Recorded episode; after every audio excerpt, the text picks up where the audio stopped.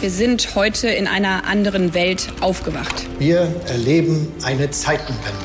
Ukraine must win this war. Gas ist von nun an ein knappes Gut. Weil Krise ist, halte ich an der Schuldenbremse fest. You'll never walk alone. Was verschweigen Sie uns eigentlich, Herr Bundeskanzler? Hauptstadt das Briefing mit Michael Brücker und Gordon Ripinski. Freitag, der 9. Juni, Hauptstadt-Podcast-Zeit und ich muss einfach mal eins sagen zu Gordon. Herzlichen Glückwunsch. Dazu, dass ich es wieder mal in dieses Büro geschafft habe, obwohl du mir gegenüber sitzt, Michael. Das ist die Frage. Nein, Nein das ist nein. diesmal nicht gemeint. Nein, Gordon, obwohl du mit kurzer Hose mir gegenüber sitzt, was ich äh, als Affront bezeichnen würde, übrigens äh, nicht nur als modische äh, Schandtat, sondern auch noch als Affront.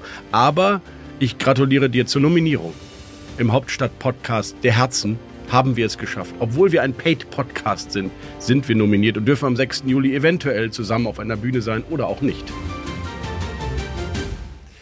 Also, äh, herzlich willkommen, liebe Zuhörerinnen und Zuhörer. Auch von meiner Seite. Mir gegenüber sitzt Michael Brücker. Ich freue mich, er hat eine Ray-Ban Fliegerbrille im äh, Dekolleté. Das sind die Dinge, die man in den Nullerjahren cool fand. Aber das ist in Ordnung, denn da hatte Michael Brücker ja seine großen Jahre. Und Joe Biden immer noch gut findet. Ja, so ist es. Also wir freuen uns sehr über diese Nominierung, obwohl wir kaum darüber geredet haben in den vergangenen Wochen. Wir Mickey, Mickey. Beisen jetzt hier an dieser Stelle nochmal schönen Gruß. Vielen Dank nochmal, lieber Mickey, für deine Unterstützung. Nein, vielen Dank an alle, an alle von euch, von Ihnen, die uns jetzt zuhören. Das muss man sagen, denn Sie und ihr waren und wart es ja, die uns da unterstützt haben und für uns gewotet haben. Das finden wir richtig toll. Wir freuen uns und wir versuchen natürlich auch, wie immer, in dieser Woche große und wichtige Themen der Politik zu analysieren. Und das große Thema ist und bleibt der Aufstieg der AfD. Ich frage dich, Michael Brücker, findest du eigentlich, dass die Konservativen das gut hingekriegt haben? Gordon, wir haben ja unseren Zuhörern und Zuhörern auch versprochen, dass wir analytisch korrekt bleiben und ein bisschen vielleicht auch mal aus dieser zugespitzten Links-Rechts-Debatte herausnehmen. Deswegen komme ich natürlich mit Manfred Güllner um die Ecke. Der Mann, der als erster, nämlich für The Pioneer, die Analyse gemacht hat, woher kommen denn jetzt diese wahnsinnig neuen AfD-Wähler? Und, lieber Gordon, ich muss dich enttäuschen, 34 Prozent der neuen, also der AfD-Zuwanderer, wie er das genannt hat, kommen aus dem Lager SPD, Grüne, FDP, natürlich am wenigsten von den Grünen. Aber natürlich ist die Union auch sehr, sehr, sehr, sehr, sehr mitschuldig daran, denn 40 Prozent der bestehenden AfD-Wähler waren früher auch mal Unions- oder CDU-Anhänger. Insofern, wie immer, lieber Gordon, es tut mir leid, nicht 0 oder 1, nicht schwarz oder weiß, es ist grau. Diese AfD speist sich aus allen etablierten Parteien. Und deswegen ist sie auch ein Problem für alle etablierten Parteien. Aber du hast äh, diese Zahlen ja zitiert, also zitieren wir sie auch korrekt. 16 Prozent sind ehemalige SPD-Wähler, 3 Prozent sind ehemalige Grünwähler, also 19 Prozent aus dem rot-grünen Spektrum. Und die FDP spielt ja eine besondere Rolle im Aufstieg der AfD. Ich sage natürlich nicht, dass sie dafür verantwortlich ist, aber sie ist eben auch zum Teil und deutlich dafür verantwortlich, dass die Ampel in der Öffentlichkeit wie eine Truppe erscheint, die eben nicht funktioniert. Und wenn die Regierung so aussieht, als ob sie nicht funktioniert, dann profitiert die Opposition und dann gucken die Leute halt, wen sie bekommen und sehen sie Friedrich Merz, sagen, oh nee, nein, danke, dann mache ich gleich AfD. Lieber Gordon, da du jetzt neuerdings selbst die Ampel filetierst und die FDP rausrechnest, ich hatte einfach die Ampel als Regierungsbündnis gesehen. Ich dachte, das wäre bei dir auch so und deswegen die Zahlen der Ampel zusammengezählt. Und dann kommt man eben auf die von mir korrekt zitierten 34 Prozent AfD-Zuwanderer. Jetzt nimmst du da die FDP einfach raus. Semantisch geschickt, inhaltlich natürlich völliger Quatsch. Die Ampel ist zuständig für ihr Erscheinungsbild, Gordon. Und die andere Zahl von äh, Göhner war ja, und die war auch nicht ganz unbedeutend, dass der Unmut der Deutschen über die Regierungspolitik zuvorderst bei den Grünen abgeladen wird und erst Ja. dann bei der FDP. Das Genau. sind einfach nur Zahlen aus der Bevölkerung. Es könnte Und das sein, stimmt Gordon, alles. Gordon, es könnte sein, dass die Menschen Unmut spüren über die grüne Politik in der Energiewende und nicht Ja. nur über die gelben, die die Schuldenbremse einhalten Genau, wollen. und weißt du, warum die Menschen Unmut über die grüne Politik spüren? Weil der Koalitionspartner, insbesondere die FDP, die ganze Zeit sagt, was mein Koalitionspartner macht, ist Quatsch. Und da hat die FDP Ach, und die eine Menschen Menge. sind zu doof und Nein, glauben und einfach der die, FDP. Die FDP hat eine Menge publizistischen Rückenwind, das weißt du. Da sind wir ja auch nicht ganz einer Meinung, wer da. das, äh, das ist wirklich, na- wenn wir, nein, können wir bitte. Christian Lindner anrufen? Nee, der würde dich dich natürlich bestätigen, das weiß ich. Das Letzte, was Christian Lindner in seinem Leben jemals bestätigen würde, dass es publizistischen Rückenwind für die FDP Nein, jemals gab. publizistischen Rückenwind für die Kritik an den Grünen. Aber Gordon, das ist doch nicht publizistischer Rückenwind für die FDP, sondern das ist publizistischer Rückenwind für Mehrheitspositionen. Da kann man ja drüber diskutieren. Aber 28 Prozent der Deutschen finden die Abschaltung der Kernkraftwerke richtig. Ja, Nur das 28. sage ich dir doch. Du kannst es auch publizistischen Gegenwind für die Projekte der Grünen nennen. Ja, Überleg doch mal, genau. wie viele kritische Genau. Artikel, wie viele Heizhammer, Heizskandal. Du darfst nicht nur die Bild ich. lesen. Es gibt ja, auch nee, ich differenzierte lese auch, Artikel. Ich lese auch andere Medien. Hust, hust, hust. Auch bei The Pioneer ist ja der ein oder andere kritische Artikel über äh, Hüstel, Robert Hüstel. Habeck erschienen. Ne? Und, äh, Se- seriös, und, differenziert, Äh, ja, sachlich. seriös, differenziert, ach- sachlich. Aber es sind eine Menge Artikel, die dagegen stimmen. Und das schl schlägt natürlich voll in eine Kerbe rein, denn die Menschen wollen sich erstmal nicht verändern. Die Menschen wollen sich nicht verändern. Sie wollen am liebsten weiter ihre Dachbalken verbrennen, damit Gordon. es fossil weitergeht. Es ist einfach so. Gordon, ganz ehrlich, jetzt bitte übernimm doch nicht dieses Narrativ, was dir Steffen Hebestreit beim Burns Dinner auf die Serviette geschrieben hat.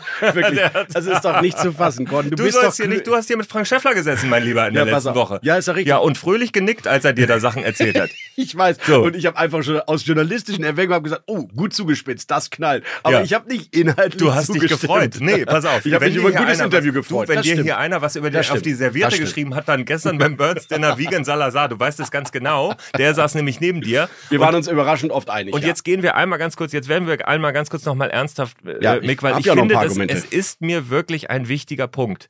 Wenn die Koalition insgesamt so zerstritten ist, dass es nach außen so aussieht, als kriegt sie die Arbeit nicht hin. Und das liegt eben auch und vor allem an der FDP aus meiner Sicht. auch und vor allem an den Grünen, Auch ja. und vor allem an der FDP, Dankeschön. Dann machst du Tür und Tor auf für Politikverdrossenheit und dann profitiert die AfD. Das ist das, was wir gerade sehen. Gordon, ich bin echt anderer Meinung.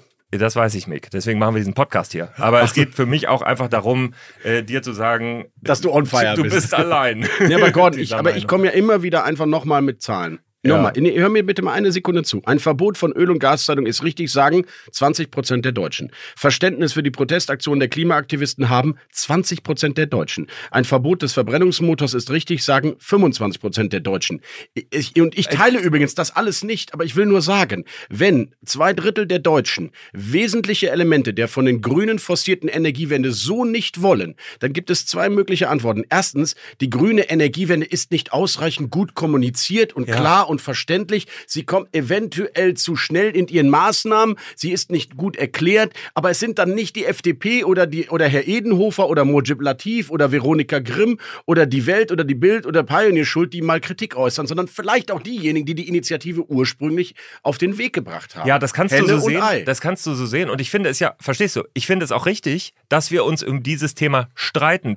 Aber wenn du sagst, 20 Prozent der Deutschen haben Verständnis für die Klimaproteste, kann ich dir sagen, ich bin auch bei den 80 Prozent, die keine Verständnis dafür haben. Das ist natürlich auch ein Teilproblem der Grünen, dass sie von allen Seiten attackiert werden. Sie werden von links attackiert von der letzten Generation, die der Klimapolitik und dem Fortkommen einen riesengroßen Schaden aus meiner Sicht zufügen. Sie werden in der Koalition von der FDP attackiert und sie werden außerhalb der Koalition von Union und von AfD äh, attackiert. Und dann kommt eine Gesamtgemengelage zustande, in der eben diese grüne Politik nicht mehr unterstützt wird. Und warum sollte man sie auch unterstützen als kurzfristig denkender Mensch? Denn sie kostet natürlich Geld. Es ist eine Veränderung. Logisch, du musst die Heizung irgendwann austauschen. Aber diese ganzen Verbote und so, das ist mir alles zu platt. Ich will dir nur sagen, ich glaube, die Koalition täte gut daran, gut und besser zusammenzuarbeiten, dann würde es mit der AfD auch etwas weiter runtergehen. Und ich glaube, am lautesten war die FDP. Ich hätte mir einfach gerne ein handwerklich sauberes Gesetz gewünscht, das 2025 erstmalig wirksam wird. Bis dahin ganz Deutschland weiß, die fossilen Heizungen sind kein Zukunftsmodell mehr. Hier sind klare Förderprogramme, die jeder verstehen kann. Ich sage dir, es hätte genau null Debatte in Deutschland gegeben. Er hat's verbaselt, ausschließlich Robert Habeck, sein Gesetz und Clara Geiwitz. Und dann ist das halt so, dass man danach auch mal ein bisschen Kritik erntet. Für mich ist die entscheidende Nummer, der Anteil der Anhänger der drei Ampelparteien unter diesen AfD-Zuwanderern ist mit zusammen 34 Prozent deutlich größer als bei den letzten beiden Bundestagswahlen. Da war der nämlich tatsächlich nur bei 19 oder 18 Prozent. Und das heißt, Aber das ist doch logisch. ja, aber nein, aber deswegen Gordon, sage ich doch nur. Nein. Du kannst auf die Union gucken und jetzt mir den ganzen Tag wieder 16 Jahre erzählen. Oder du Mach siehst zwei Jahre Ampelkoalition, Verdoppelung der AfD-Wählerschaft. Die hatten nur 10 Prozent, nur, also schon viel zu viel. Viel bei der Bundestagswahl. Irgendwann muss man über diese Ampel reden und ihr die Hauptschuld daran geben. Sonst könnten wir ja in die nächsten zehn Jahre immer noch sagen, ja, aber die Merkel, ja, aber die Union. Irgendwann ist das echt Aber das ermüdend. habe ich noch nicht einmal gemacht. Doch, du hast im Einstiegssatz dieses Opening ja gesagt, wir müssen über die CDU reden. Hat die CDU die AfD groß gemacht? Ja, War über dein die Einstiegssatz. Oppositionsarbeit. Angela Merkel weiß ich gar nicht mehr, wer das ist. Ja, aber die Opposition, Adenauer ja, aber die CDU ist doch nicht in, der, in Verantwortung im Moment. Doch, die und Ach so, doch, doch, ja, doch, ist mhm. sie auch, weil sie zum Beispiel in, in der Darstellung von Habeck und seiner komischen Heizspionage das Vokabular der AfD verwendet. Deswegen ist sie auch daran. Äh, Und wenn die, AfD, so. wenn die AfD sagt, die Sonne scheint, dann darf ich nicht sagen, die Sonne scheint.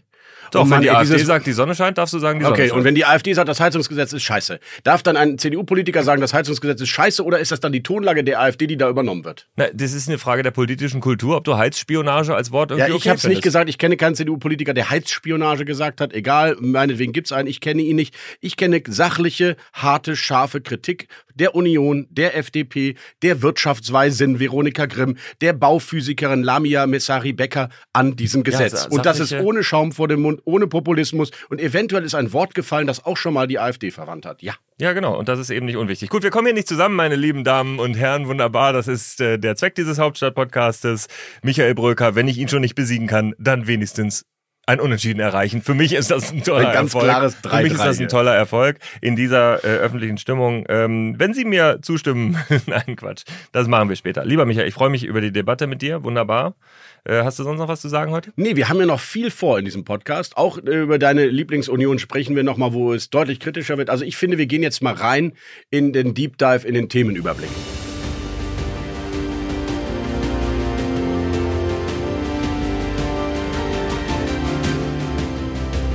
Unsere weiteren Themen heute im Deep Dive wenden wir uns den Grünen zu, die nicht nur in der Koalition und aus der Opposition unter Druck geraten sind, sondern jetzt auch aus der eigenen Basis Druck bekommen und wir beide diskutieren darüber. Und du sprichst im Interview der Woche mit einem führenden Parteilinken der Grünen, der allerdings auch eine andere Funktion hat, die gerade sehr wichtig ist. Er ist haushaltspolitischer Sprecher der Grünen Bundestagsfraktion, Sven Christian Kindler. Bei What's Left schalten wir zu unserem Chefkorrespondenten nach Cali in Kolumbien, dem Pacho Herrera von The Pioneer. Rasmus Buchsteiner ist dort auf der Reise mit Annalena Baerbock und Hubertus Heil und wir schalten uns direkt zu ihm. Bei What's Right diskutieren wir über die Ost-CDU und ihre Sorge vor der AfD und mögliche Auswege daraus und sprechen dazu kurz und knackig mit einem CDU-Vorstandsmitglied aus dem Osten, mit Mike Moring. Bei What's Next sprechen wir über die schönste Zeit im Regierungsviertel, über den Juni mit all den Sommerfesten, bei denen man sozusagen beruflich an einer Bar stehen muss. Und nach diesen exklusiven Tipps des in kurzer Hose vor mir sitzenden Sommerkönigs Gordon Repinski geht's dann wieder sehr seriös weiter mit einem Kurzinterview mit Ulrike Langer, der Digitaljournalistin und Tech-Expertin aus den USA. Ein Satz zu. An dieser Stelle blenden wir uns mit der Kurzversion dieses Hauptstadt-Podcasts aus, aber es geht natürlich noch weiter. Unseren Deep Dive, das Interview, die Rubriken hören Sie, wenn Sie dabei sind, wenn Sie Pioneer schon sind oder wenn Sie Pioneer werden wollen. Hauptstadt das Briefing als Newsletter oder als Podcast. Wir gehen auf Live-Tournee erst nach Hannover, dann wahrscheinlich nach Wiesbaden und München-Gladbach und wer weiß, was alles noch folgt. Kommen Sie auf unsere Website thepioneer.de. Werden Sie Pioneer. Gerade mit einem sehr guten Angebot sind wir unterwegs und dann können Sie live dabei sein, wenn Gordon in kurzer Hose in Hannover, vielleicht in Wiesbaden, vielleicht in München-Gladbach mit mir live und in Farbe diskutiert. Hauptstadt der Podcast, die Tour ist nur zu bekommen, wenn Sie Pioneer sind oder werden. thepioneer.de. Da geht's am besten jetzt direkt hin. Also kommen Sie zu uns. Auf dieser Adresse finden Sie den Weg. Im Moment haben wir ein wunderbares Angebot. Drei Monate bekommen Sie für drei Euro.